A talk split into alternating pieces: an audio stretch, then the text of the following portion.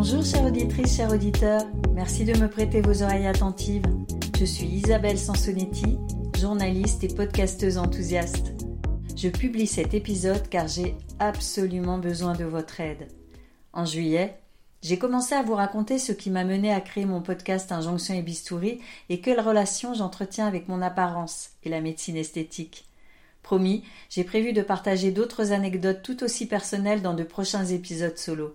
Mais cette fois, c'est vous que j'ai envie de mieux connaître. Vous qui me suivez, comme vous qui venez de découvrir ce podcast.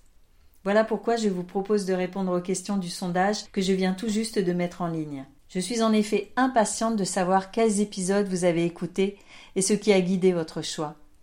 J'ai hâte de découvrir les épisodes que vous préférez, s'il s'agit plutôt de témoignages ou d'entretiens avec un ou une spécialiste.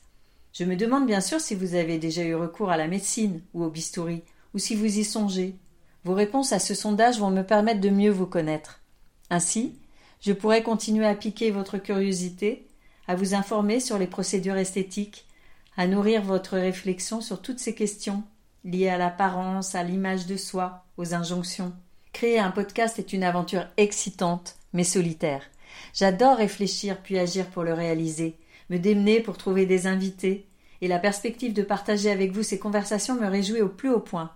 Mais il m'arrive aussi de douter, d'hésiter, de caler. Alors merci de prendre du temps pour répondre à ce sondage. J'ai tellement hâte de vous lire.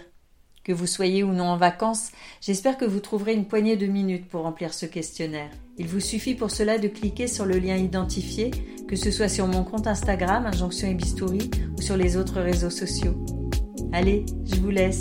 Prenez soin de vous et à très vite pour un nouvel épisode sans retouche.